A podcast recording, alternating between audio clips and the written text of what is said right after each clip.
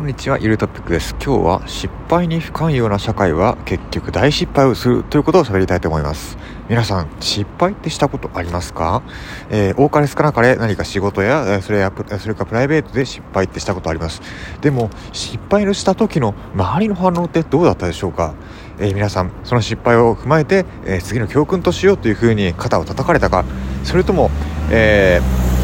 コッパみじん？コッパみじんじゃないな。あのこっぴどく叱られてもうあの再起不能になるくらいまで落ち込んでしまった。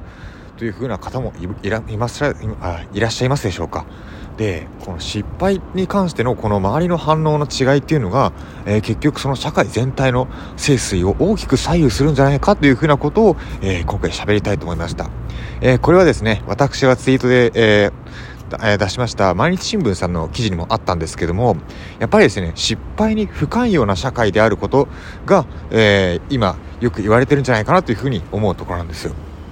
つまり失敗したらもうあなたの存在は認めないというような、えー、そういうふうな、え、話なんですよね。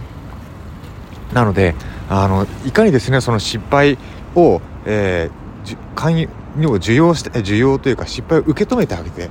えー、そして失敗をから、えー、前に進む力を、えー、いかにですねあの生み出すかここがキーポイントになってくるかと思うんですよね。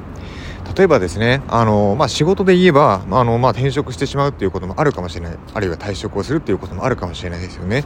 でもその転職退職という回数、まあ、日本で言えば、ねまあ、日本独特なんですかね。回数回数が増せば増すほど、まあ、社会からの評価って低くなっていくわけじゃないですか。そこなんですよね。これがまさに失敗に対する不寛容なんですよね。でそれでどんどんどんどん一方的にその回数だけで、えー、その人に評価が下がっていく、まあ、そうじゃないと思うんですよね、えー、まあ、その人がたまたまですね相性の合わないところにばっかり、えー、マッチしてしまったというマッチというか相性の合わない環境職場ばっかりにあの引き合わせられてしまったということもあるでしょうし、でもそこからですね、その、そういった失敗をかあの、寛容になる、まあそういった失敗を受け止めてあげるということをすれば、まあその人はこれまで築いてきた経験が、えー、新しくついた仕事、職場で、ものすごく大きな力を発揮するかもしれないですよね。そう、そういう可能性があるにもかかわらず、そういった人の、人のチャンスを奪ってしまうというのはとてもですね、もったいないことだと思います。あとはですね、失敗に不寛容で一番ですね、えっ、ー、と、まあ、良くないなと思う事例がありまして、これはですね、新しいチャレンジを全然しなくなっちゃってるってことなんですよね。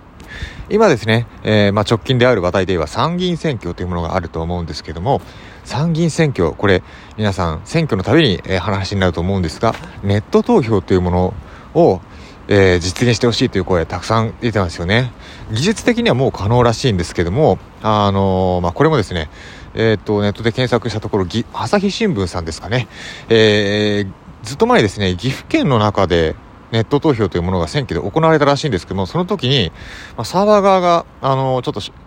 えー、っと、加熱してしまって、動きを止めてしまったというので、結構無効票がたくさん出てしまったらしいんですね。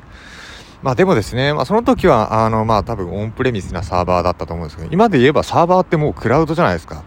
で、まあ、AWS とか使えるわけですし、ものすごいですね、サーバー環境って安定してますし、下手に自前で持ってるサーバーよりもはるかに信頼度高いと思うんですよね。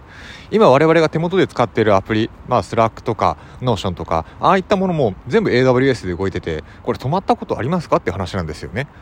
そう、ものすごく信頼に至るものだと思うんですよ。まあそういった環境が整備されてきているにもかかわらず、昔の失敗いつまでも引きずって、まあそれに対して不寛容であるがゆえに、もう一度チャレンジをしないといった、まあこういった衰退の一途を辿ってしまってるわけですよね。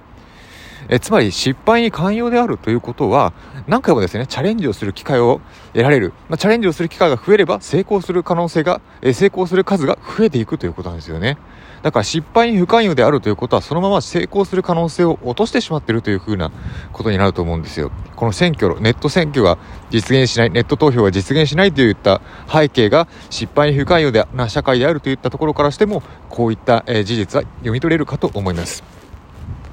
はい。皆さんいかがでしょうか？失敗に寛容であることを経験したことありますか？大体が、あの、不寛容であるという経験もしたことがあるでしょうか？えー、私もですね、え、ー、と、まあ、失敗に不寛容っていうのは結構いろいろ経験してきたのかなと思うんですよね。あの、まあ、それ以外にも様々な、えっ、ー、と、実現しない政策についてもやっぱり失敗に不寛容なところというのがあるのかなとは思いますね。まあ、仕事においても、なかなかですね、日本企業は、あの、まあ、今で言えばもう、あの、アメリカの GAFA にですね、圧倒的にもうシェアを奪われてしまっているというふうに、もう聞いたりするんですけども、まあ、そういったところもやっぱりですね、え、日本からと、あの、突出した、えー、事業が出てこないというのは、あの、そういった異端者